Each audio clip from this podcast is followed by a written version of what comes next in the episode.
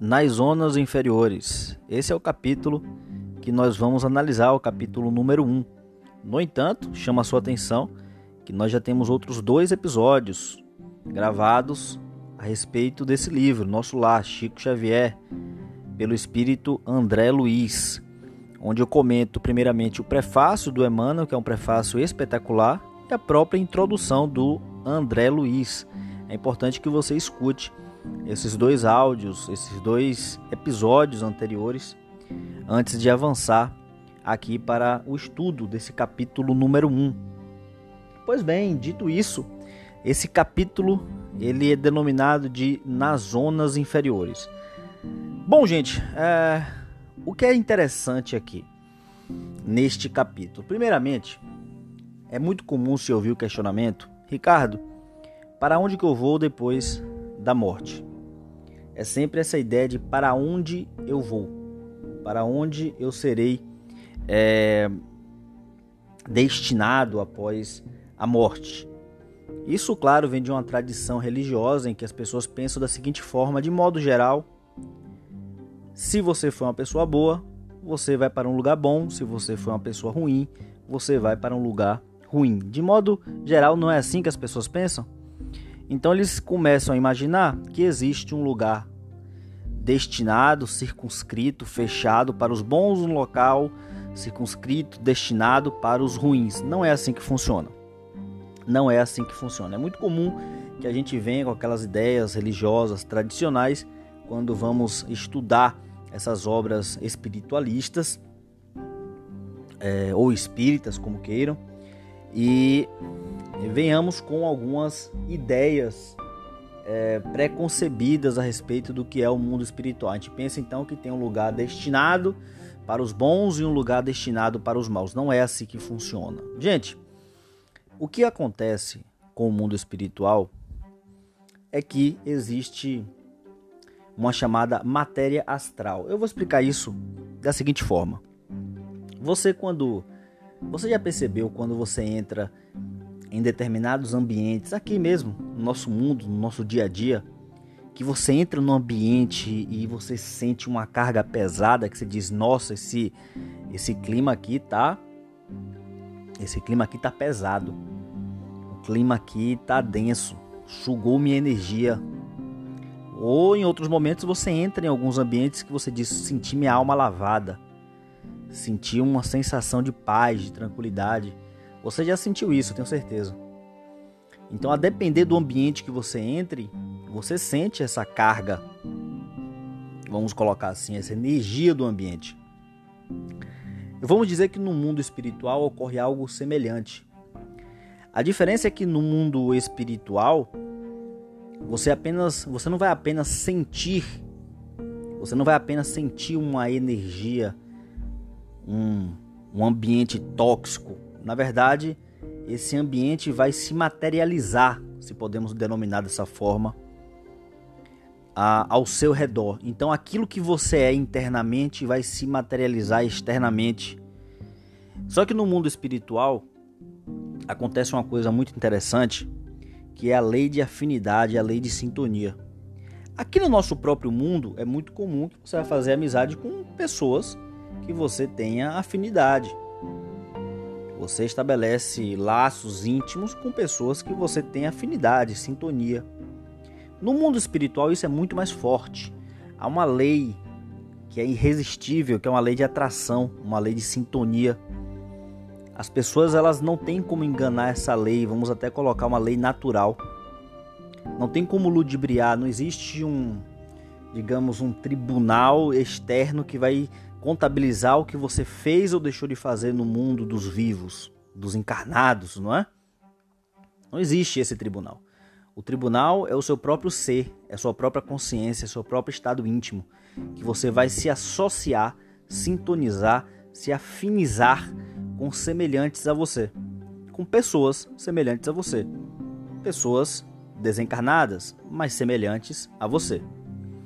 A união desses pensamentos vai construir uma atmosfera que pode ser de harmonia ou de desarmonia.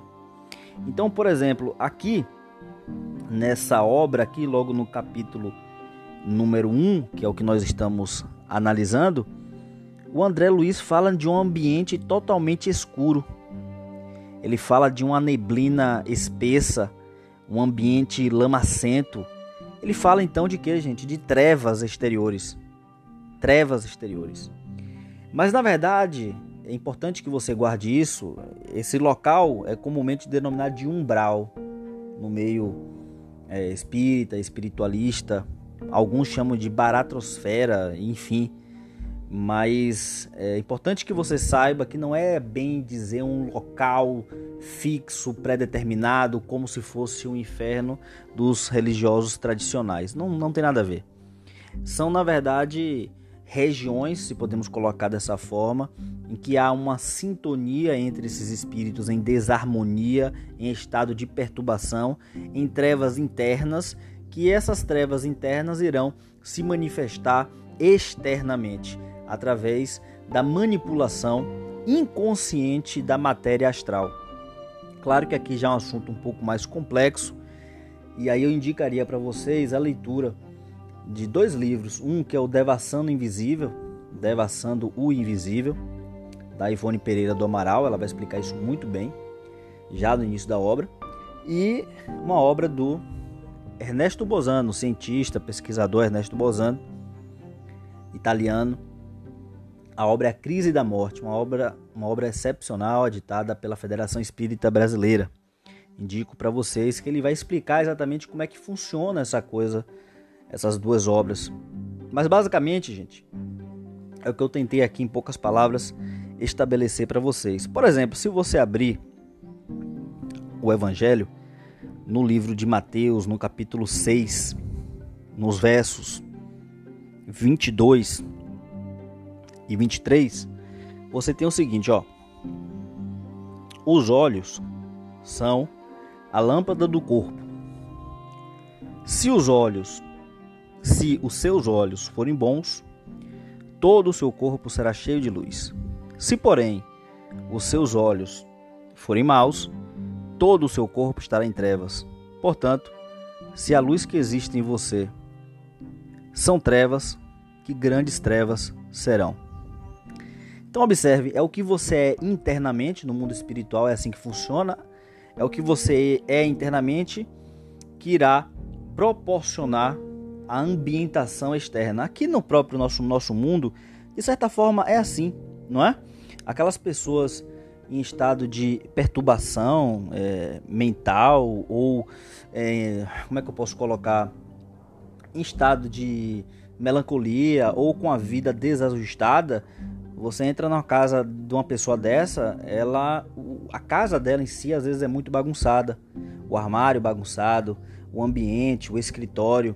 Então, se a, pessoa, a vida interna da pessoa é bagunçada, a vida externa também tende a ser bagunçada. Às vezes, aqui no mundo é, dos nós, dos encarnados, a gente consegue disfarçar isso. É chamada hipocrisia, não é isso? A pessoa tem uma vida toda bagunçada internamente, externamente aparenta uma coisa organizada quando não é verdade. Mas no geral, no geral, o que acontece é justamente o contrário a pessoa ela tem uma vida desorganizada internamente e externamente isso vai se manifestar. No mundo espiritual, isso aí é algo inexorável, é algo que não tem como fugir. Aquele estado de perturbação interna, interno, vai se materializar, vai se expandir para esse plano exterior. Então entendam, não se trata se você é bonzinho, se você é malzinho ou coisa nesse sentido. Se trata, ou melhor dizendo, não se trata do quanto de caridade eu fiz aqui na terra. Não é isso. Até porque o apóstolo Paulo fala: se eu der todos os meus bens aos pobres, mas não tiver amor, para nada aproveita. O apóstolo Paulo fala isso. Então observem, é o que você é internamente que vale. E isso daí não tem uh, nenhum tipo de mecanismo de fuga, não tem como ludibriar essa lei da sintonia, essa lei da afinidade. Então você vai se afinizar. Então você quer saber para onde você, entre aspas, vai após a morte, é saber quem você é, com quem você afiniza, com quem você sintoniza. Quem é você? Não, não, não é o que você exatamente faz, porque às vezes você faz coisas, ou o Joãozinho faz coisas para parecer ser algo. Isso não tem como ludibriar quando no estado de desencarnado. É o que você é que vai se manifestar exteriormente. Então, quando você lê nessa obra um ambiente de perturbação, André Luiz chega a dizer que ele viu formas, é, expressões animalescas, formas diabólicas. Ele diz que ouviu gargalhadas sinistras, lamentos comovedores. Ele fala de um ambiente que é quase um hospício. Por quê? Porque ele está é, familiarizado, sintonizado com pessoas semelhantes a ele nesse estado de desencarnado. E esse ambiente que se manifesta, me perdoem a repetição, nada mais é do que uma exteriorização daquilo que as pessoas são interiormente. Então pare de se preocupar em dizer para onde eu vou e se preocupe mais em quem você é. O André Luiz, também aqui no início do capítulo, ele diz o seguinte: Eu estava convicto de não mais pertencer ao número dos encarnados no mundo. Então ele sabia que estava entre aspas, morto, popularmente falando, porque ele está vivo, né? Só que numa outra dimensão, numa dimensão extrafísica, mas ele continua vivo. Mas então ele percebe que já não está no mundo dos encarnados. Para quem não está familiarizado com essas expressões encarnado, desencarnado, encarnado significa dentro da carne. É o que nós costumamos chamar de vivo, não é? Desencarnado fora da carne no estado de espírito. Então observem que ele tinha essa convicção e alguns vão dizer, oh, Ricardo, como é que ele, claro que ele que ele sabia que não estava no mundo dos encarnados. É evidente como é que o, que o espírito vai se confundir desse jeito. Assim como aqui no nosso mundo, no mundo físico, nós temos as chamadas psicoses, no mundo espiritual, no mundo extrafísico, nós também temos psicoses. Podemos denominar de parapsicose pós-desencarnação. Para psicose pós-desencarnação. Vixe, que nome complicado. Entendam o seguinte: é um rompimento com a realidade. Uma psicose, aqui grosso modo falando, seria um rompimento com a realidade. Uma parapsicose seria aquele espírito que não se reconhece como espírito, ele ainda acha que está no mundo dos vivos. Ele está vivendo uma psicose, uma parapsicose. Ele rompeu com a realidade dele. Ele acha que ainda está entre o mundo dos encarnados, quando na verdade está no mundo dos mortos. André Luiz não. Ele já se reconhecia aqui, ele já fala de início que se reconhecia nesse mundo dos espíritos, só que ele não estava entendendo nada. Ele estava vendo muitas gargalhadas, formas de, de animalescas, é, pessoas gritando, é, expressões comovedoras, pessoas em angústia. E ele queria entender o que estava acontecendo com ele. E ele vai narrando toda essa essa consciência atormentada que ele que ele enfrentou. Ele chega a dizer aqui, ó, preferia a ausência total de razão, o não ser. Ele chegou a pensar em deixar de existir. Só que não tem jeito. Não tem jeito. Ele continuou existindo e tendo que enfrentar aquilo que ele é interiormente, ele acabou sintonizando com outros semelhantes e vivenciando todo esse estado de perturbação, de sofrimento. Então, pensamentos de angústia, é, como ele fala, consciência atormentada. E ele começa a perguntar onde é que está o filho dele, onde é que está a esposa dele, o medo que paira no ar, é um estado realmente de trevas que nós podemos colocar é, reais. E André Luiz fala que nesse momento o problema religioso lhe surge profundo aos olhos. Eu diria até que é um problema espiritual. Ele diz que quando encarnado ele não se preocupava com as questões religiosas, com as questões espirituais, de religiosidade, nada disso. Ele se preocupava com os afazeres do dia a dia. Ele até diz que chegou a folhear o Evangelho, folhear o Antigo Testamento, como muitas pessoas de vez em quando frequentam um templo religioso, mas nada do, além disso. Ele estava robotizado, ele estava preocupado apenas com o dia a dia, com esse cotidiano do trabalho, do diploma, do pagar as contas, do abastecer o carro, do ir para o trabalho, do voltar, do enfim, do dia a dia, do cotidiano. Ele estava como muitos robotizado, vivendo uma vida sem propósitos, sem é, pensar em valores superiores. Veja que André Luiz não era um criminoso, porque tem muitos que falam: ah, nunca matei, nunca roubei, então para mim tá tranquilo. André Luiz também não. André Luiz, o que consta, ele não era um criminoso propriamente dito, não, não era de matar, não era de roubar. Era uma pessoa comum, só que dessas robotizadas, dessas pessoas que vivem para o mundo físico, para o mundo carnal, vivem para a matéria. Então, ele fala: eu não era um criminoso no seu conceito mas ele aderia a uma filosofia que era a filosofia de muitos, que era do imediatismo. O imediatismo, o hedonismo, vivia pelo dia a dia, por conquistar, por cargos, para conquistar talvez louvores, sucesso, mas um dia a conta chega e ele se depara no mundo espiritual com a noção de tempo perdido. Ele tem essa noção clara agora no mundo espiritual que ele perdeu tempo aqui na Terra. A Terra era uma, ela é uma grande escola. Nós estamos aqui nesse mundo no, como se fôssemos alunos matriculados numa grande escola. Alguns perdem tempo, preocupados com apenas afazeres do cotidiano e não se atentam para os valores superiores. E uh, ele se preocupava com isso é, com a questão do seu bem-estar, do dia a dia. Então ele achava que pensar em questões espirituais era apenas e tão somente uma perda de tempo. De vez em quando ele cumpria com a obrigação é, religiosa como se fosse uma obrigação acessória, apenas para uh, como é que podemos colocar, apenas para cumprir uma, uma, uma formalidade, para ficar talvez de bem com a sociedade, de bem com Deus, enfim, mas nunca foi algo importante na vida dele. E aí, ele nos traz até uma mensagem aqui no final do capítulo. Ele disse um recado que ele dá para os amigos da terra. Quanto de, quantos de vós podereis evitar o caminho da amargura com o preparo dos campos interiores do coração? É aquilo que eu tenho falado aqui no início. E ele diz: Acendei vossas luzes antes de atravessar a grande sombra. Buscai a verdade antes que a verdade vos surpreenda. Suai agora para não chorardes depois.